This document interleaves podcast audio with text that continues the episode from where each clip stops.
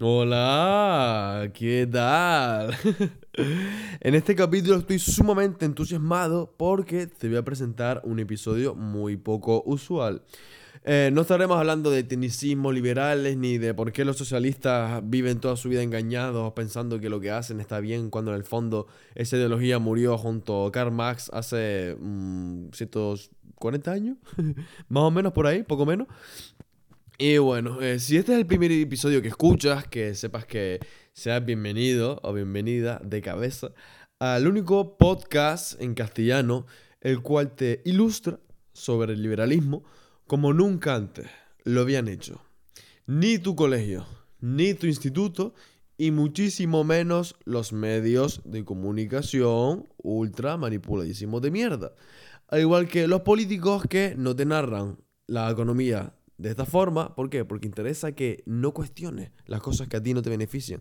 Y que normalices que, bueno, que suban los precios un 5% en el año, que tengas que pagar ahora eh, impuestos por, por, tener accidentes, como es el caso de España y del supergobierno del pueblo, y un poco de esa forma. Y aquí, pues, en este episodio particular, hablaremos de ciertos temas que, tristemente, puede que, en caso de que ocurran, nos afectará a todos de manera un poco, bueno, que tenemos que saberlo llevarlo bien. Y en primer lugar, eh, quiero comentarte eh, lo que en su momento fue en 2008, eh, el inicio de una gran crisis terrible, terrible, de la el crisis de la burbuja inmobiliaria, el cual se habla, ¿ok? Se habla de que hasta taxistas y camareros tenían hasta dos o tres condominios. O sea, imagínate la cantidad de, de burbujas que era eso, que gente que no conoce demasiado dicho mercado, pues tenga posición a dichos activos sin saber muy bien qué coño están invirtiendo. Con la película, me da que se llamaba El Gran Crash o algo de este, que, bueno, narra de manera cómica, pero a la vez muy ilustrativa. Me da que se ganó un Oscar por el, por el guion, o sea, porque era muy, muy bueno y muy técnico. En el que, bueno, los protagonistas van a un bar de striptease y la stripper eh, tiene condominios. O sea, y ahí ven que, que no hay vuelta atrás y revienta. Pues algo que pasó hace prácticamente 12 años, puede que se vuelva a repetir, perdón, 14 años, 14 años ya, la madre que parió, que puede volver a repetirse, pero no en, Estados Unidos de América, sino en China. Seguramente en verano habéis escuchado, habéis, aquí en Canadá se dice habrán, bueno, habéis, habrán, mm, que se entienda la palabra al menos, eh, escuchado sobre el caso Evergrande el cual es una gran corporación que, bueno, crea condominios, apartamentos, eh, locales comerciales y demás. Y bueno, ¿qué ha pasado? Que resulta que Evan Gray tiene una deuda monstruosa, o sea, eh, increíble. Y bueno, pues al no poder pagarla, eh, están en ese periodo en el que, coño, tenemos un montón de pisos que no consiguen venderse. Después no nos da abastecimiento, con, que no nos da abasto con tanta, con tanta deuda, con los deudores y demás que tenemos. Eh, también, bueno, como tiene muy buenos contactos dicha empresa, el Partido Comunista Chino, pues bueno, está hablando de rescatarles, pero si rescata, entonces eh, crearía más conglomerados que no, que no son rentables porque se venden, pero no tanto como pensaban. Y bueno, se está generando una burbuja muy, muy tensa. Y porque no solo afecta a dicha empresa, sino a toda China y a otras empresas inmobiliarias. Y se estima se estima que puede perderse hasta el 25% del PIB en caso de que haya una quiebra bursátil en el sector inmobiliario. La Virgen. O sea, em, imagínense, ¿no? Que lo que empieza siendo una empresa que debe deuda, que se colapsa el 25% de la economía china, la fábrica del mundo. Y se caerían otras inmobiliarias como Fantasía, Fantasía, sí, tal cual, Fantasía, Kaisa, Sima y otras que, bueno, tenían como una, una calificación en bolsa muy, muy satisfactoria, pues van a bajar a, una categoría BB+, que es como que es tocha, pero no tanto y los inversores no confían tanto y no es lo que era antes. El siguiente punto pasamos y eh, tenemos que se especula de un crash bursátil. ¿Esto por qué lo sabemos? Porque hay personas con muy muy privilegiada información y bueno, resulta que están habiendo casos eh, tan heavy como que Apple está vendiendo acciones entre sus propios empleados. Porque se dice que a medio plazo ellos van a ganar por el rendimiento que generará eh, dicho activo, dicho dividendo. Y porque, bueno, es algo más complejo que comentaremos en, en, otro capítulo. Pero como que es una estrategia para que dichos empleados de la compañía Apple no se vayan a otras como Microsoft y demás. ¿Por qué? Porque tienen ya acciones en Apple y bueno, el trabajo que harán no solo será recompensado, sino que en unos cuantos años en forma de dividendos, pues tendrán también una recompensa muy generosa. Y como que están vendiendo muchísimo, muchísimo la, la bolsa. De hecho, se está diciendo que eh, Berkshire Hathaway, por ejemplo, el Warren Buffett de la eminencia de, de invertir en bolsa y vamos, como si fuera el, el Bitcoin, pero a nivel más de, de, la tierra, de la gente que sabe de, de bolsa, no de especular. Y bueno, decía que tenía hasta guardados para invertir, guardados para invertir, que no ha invertido todavía. O sea, que tiene, pero tiene un fondo de emergencia de 149 mil millones de dólares. O sea, que Warren Buffett eh, eh, históricamente ha sido un inversor muy conservador, pero que ahora con el capital que tiene no hace movimientos. Y el, el ¿cómo era? El, el, el espejador de Omaha, ¿no? Que le ponían como, tuvo un apodo el oráculo de Omaha, ¿verdad? No me acordaba. Porque sabía anticipar las tendencias del mercado y que si Buffett de eh, realiza estos movimientos es porque sabe algo y no, no, le da confianza invertir dichas acciones. Lo mismo con Tesla que ha vendido 500 millones de acciones y Walmart también eh, 116 millones. Por tanto, algo se cuesta en los mercados y algo para estar muy pendiente a ello en este 2022. Y bueno, eh, posteriormente tocaremos este tema porque, eh, como comentamos en otro episodio, pues eh, que la impresión de dinero y la Reserva Federal tiene también un poco de culpa en por qué las acciones están como están. Lo sabrás en breves. Bueno, eh, después también esto es muy interesante. Eh, nunca hemos tocado geopolítica en este podcast y es algo que me parece sumamente... que está muy guay, o sea, muy muy guay a nivel personal. Y la primera de ellas es que hay, otra vez más, llevábamos décadas con este problema, pero ¿qué pasa? Que Estados Unidos está teniendo otra vez eh, una crisis en cuanto a la energía atómica que posee Irán y como que el tratado de que no iba a proliferar más dichas armas, pero se sigue haciendo, que uno dice, venga, va, cumplo el tratado, pero al final no lo hago, y como que ese va y ven, puede traer ciertas consecuencias no solo a nivel geopolítico y conflicto, que también Estados Unidos ha amenazado a Irán con bombardear ciertas zonas, o sea, mm, esto es serio, que Estados Unidos diga de bombardear... Eh, bueno, a, ellos les gusta porque históricamente mm, Estados Unidos ha sido un gran país, pero a finales del siglo XIX se les fue un poco la chota. Y bueno, y sigue por esa raya y puede traer consecuencias este 2022. Y también en el caso de, bueno, los que están al tanto de, de Europa sabrán que, que, bueno, Ucrania y Rusia fueron hermanos durante un tiempo, pero cuando la vieja patria soviética se separó, los hermanos ya tienen cierta discrepancia. Y es que el Oblast Oblast, ¿sí? como las provincias ucranianas de, de Lugansk y Donetsk, pues digamos que hay como de 2014 por el Euromaidan, la gente que era pro-europea y pro-rusa, pues esas dos provincias anteriormente mencionadas eh, quieren anexionarse a Rusia porque son más ruso rusófonas que, eh, bueno, que hablan ucraniano, básicamente, que hablan más ruso que ucraniano. Y esta crisis la aprovechó el Kremlin, el Kremlin, no el Kremlin, ¿vale? Que también me confundía con el bicho de pequeño. y, bueno, ahora la situación se está volviendo sumamente chunga. ¿Por qué? No solo se anexionó Crimea mediante un supuesto, eh, unas supuestas elecciones, y Crimea, la, la península esa que estaba en disputa y que la ONU dice no es tuya, pero Rusia dice es mía. Pues últimamente en la frontera ucraniana están despegando eh, decenas y cientos de miles de soldados. Y por tanto, si Rusia saca los dientes, Estados Unidos eh, va a hacer lo mismo. Y con la lengua lo sacan también. Y, ah, y Ucrania pues está ahí en medio de todo esto y bueno, que esperemos que todo salga muy bien. Y lo que probablemente eh, es que no vaya a ocurrir nada en el otro mundo. Porque iban así un par de años y no tiene pinta de que ocurra, pero dejamos ahí la, la incógnita.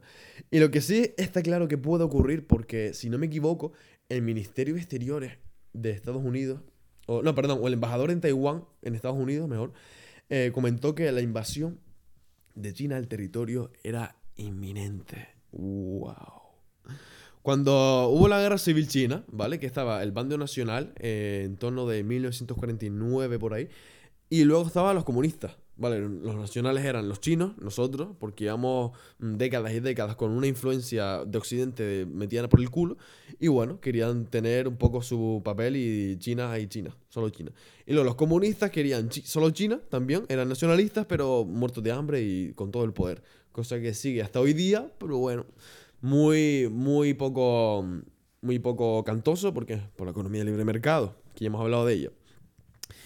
Y bueno, pues Taiwán se separó de China en dicho periodo de, la guerra civil y los nacionales chinos se fueron a Taiwán y los comunistas se quedaron en la China, la China, la China que conocemos todos. Y bueno, pues últimamente Xi Jinping está teniendo pues una política exterior muy agresiva con el cual dice que China solo es una y Taiwán era parte de China. Y últimamente está sacando los dientes pero a muerte. O sea, con bombardeos cerca, con bombardeos en plan de, de aviones, no de bombardeos. Y con fragatas como muy cerca diciendo, mm, te tengo aquí, te tengo en la palma de mi mano. Y esto es muy curioso, muy, muy curioso. Porque también tiene que ver con el tema de, de los metales. De los metales, no, de los minerales raros. Y esto es así porque, porque por ejemplo, mm, el caso más actual que tenemos es la PlayStation 5, ¿vale? La PlayStation 5 eh, iba a salir, vamos, iba a ser un boom.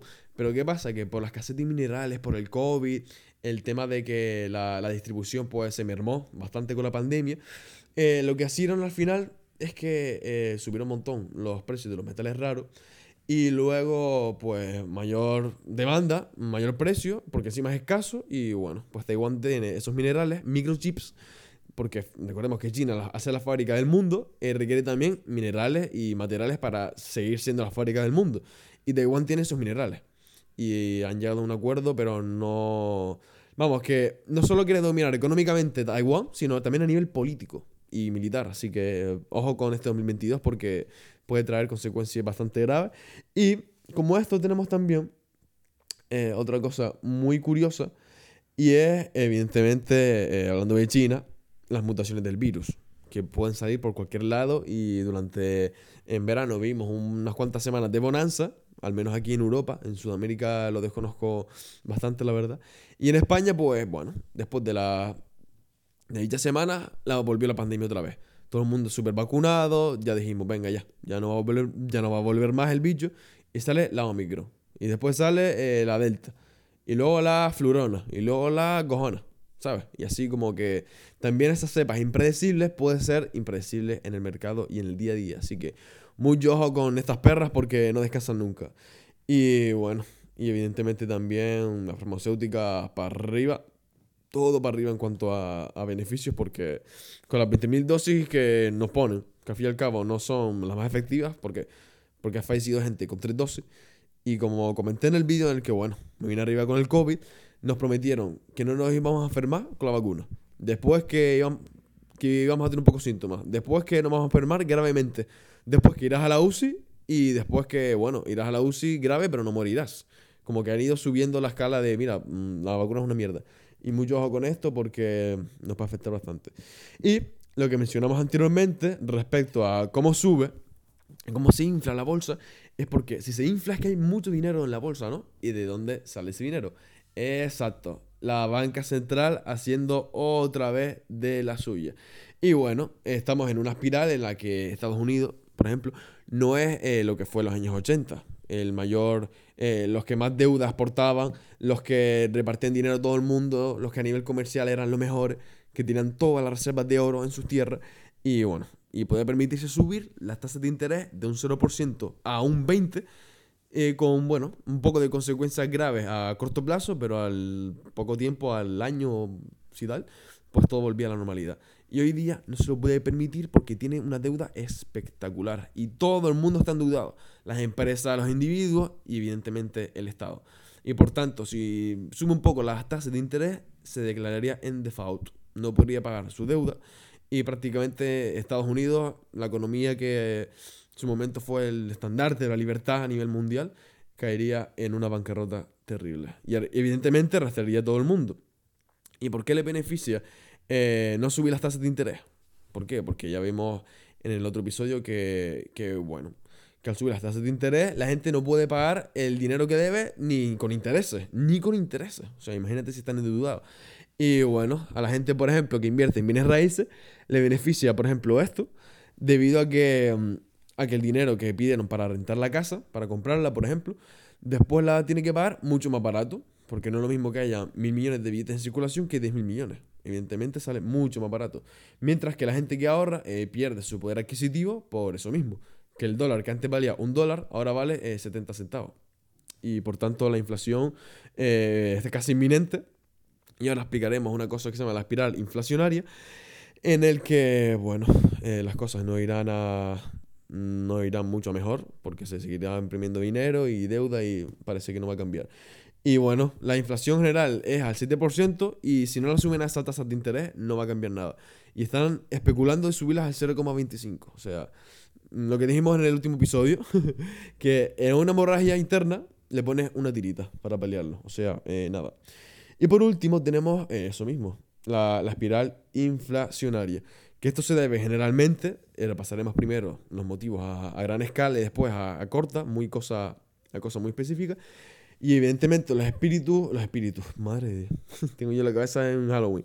Eh, los estímulos monetarios es que, lo que comentamos, el Estado emite bonos del Estado, en complicidad el Banco Central y otras entidades bancarias muy potentes le compran dicha deuda y bueno, todos ganan, porque el Banco Central imprime todo el dinero que quiera y para la gente que, para los accionistas de dicha compañía estatal, que no es pública, es muy, muy privada, no es ni reserva ni federal, y luego el Estado tiene todo el dinero que quiere para gastar y repartir y fiesta, para todo.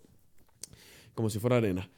Y bueno, eh, también tiene que ver en esta espiral inflacionaria eh, las subidas en el precio de la energía.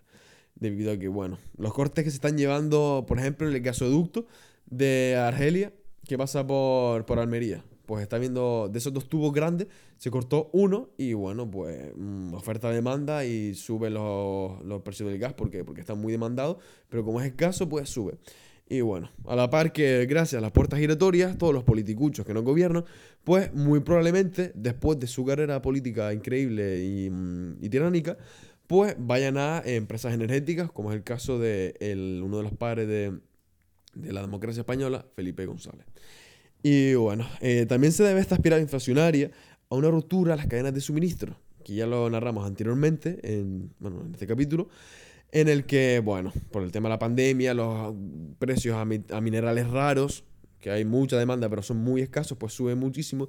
Y luego los containers también han subido un montón por, se dice que de mano negra de entidades como BlackRock, que tiene interés en subir los contenedores y bueno, cargarse como la, el negocio tradicional para hacer corporaciones, vamos, cargarse los pequeños negocios y que las grandes compañías absorban esos pequeños negocios y su cuota de mercado y su how know, su cómo hacerlo. Bueno, y después dicho esto, vamos, espiral inflacionaria en estímulos monetarios, eh, dinero para todos, impresión de dinero y mm, que el, Banco Central paga, paga bonos del Estado. Eh, subidas en el precio de energía, escasez cuando hay mucha demanda y bueno, están pasando cosas muy raras. Por eso has escuchado seguramente en octubre o noviembre lo de eh, que va a haber un apagón general. Y rupturas en la cadena de suministro. Como ya comentamos anteriormente, por la escasez y por el COVID, no hay muchos trabajadores tampoco, porque dice que algunos se asustan con el bicho. También hay que tener en cuenta con eso. Y bueno, eh, la espiral inflacionaria como tal es una espiral, pero ¿cómo empieza? Todo empieza gracias a la banca central que eh, quiere paliar los problemas que él mismo cometió con más problemas. Es decir, que él eh, cometió problemas siendo grande, pues ¿cómo lo soluciona? Siendo aún más grande. Entonces, eh, la subida de precios se debe a la inflación. Es decir, el, dinero cuando se imprime no genera inflación, sino es cuando circula la economía que genera inflación. Tú puedes tener 3 mil millones de dólares en tu casa, que si no corre la economía, no hay inflación, porque están ahí, no se mueven y no se ve el cambio real en los precios, como cuando la burbuja. Evidentemente, si, lo sube, si, si sube los precios eh, debido a la inflación, también eh, tendrá que subir, eh, evidentemente, el sueldo de los trabajadores. ¿Por qué? Porque buscan un trabajo que les pague el dinero, que mm, las cosas que, que pueden pagar debido a esa inflación. Coño, estoy trabajando, qué raro. Y, y, bueno, básicamente eso, que, que, al subir los precios, la gente busca trabajo más, con más sueldo para ganar más, más dinero y sobrevivir. Entonces, ¿qué hacen? debido, debido a la gran demanda de trabajadores que hay buscando un nuevo trabajo, con mucho más dinero, con, bueno, con más dinero que antes, démoslo ahí, pues suben los salarios, recordemos. Inflación sube los precios debido a la impresión de dinero. Después suben los salarios para eh, atraer a esos trabajadores que buscan eh, más dinero debido a la inflación que se está creando.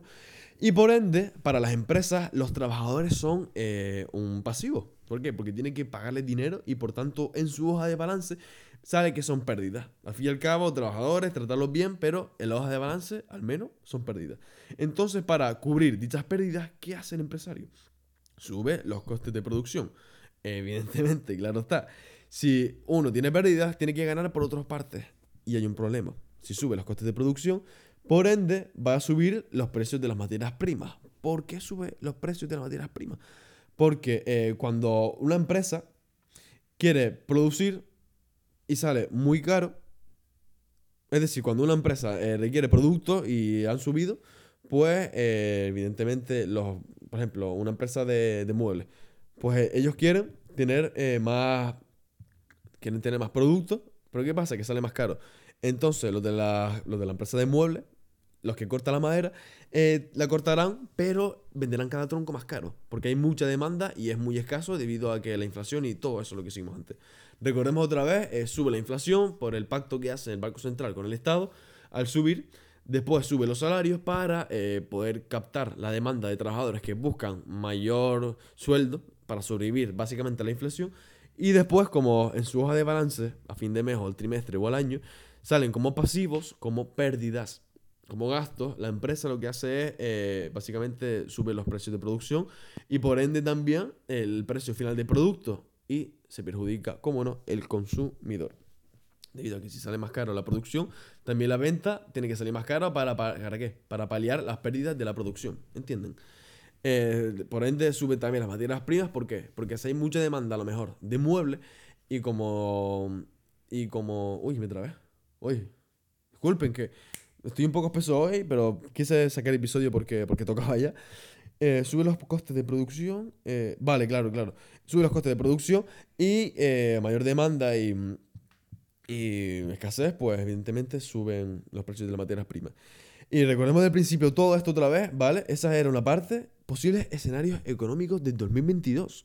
Una crisis en China sin precedentes. Eventgrade puede seguir colapsando y, bueno, arrastrar a otras compañías como eh, Kaisa, Sima o Fantasía a, la, a la quiebra y el 25% del PIB se irá con ellos.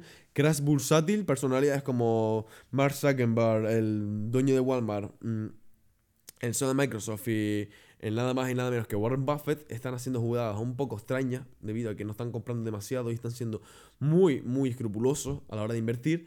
Y bueno, esa información privilegiada pues hace que... Mm, que tomen dichas decisiones y que es muy importante entenderlo por lo que comentamos anteriormente.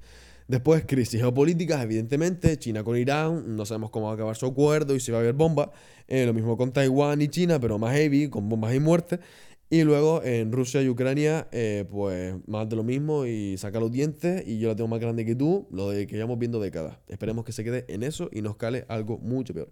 Mutaciones víricas, Delta, Polycron y todas estas eh, pueden joder la economía bastante porque son totalmente inesperadas y el mercado se prepara, afortunadamente ya no, ya no es igual que con el confinamiento, pero sigue siendo muy inesperado para esos negocios sumamente vulnerables que dependen a lo mejor del aforo o de, mm, o de las medidas sociosanitarias.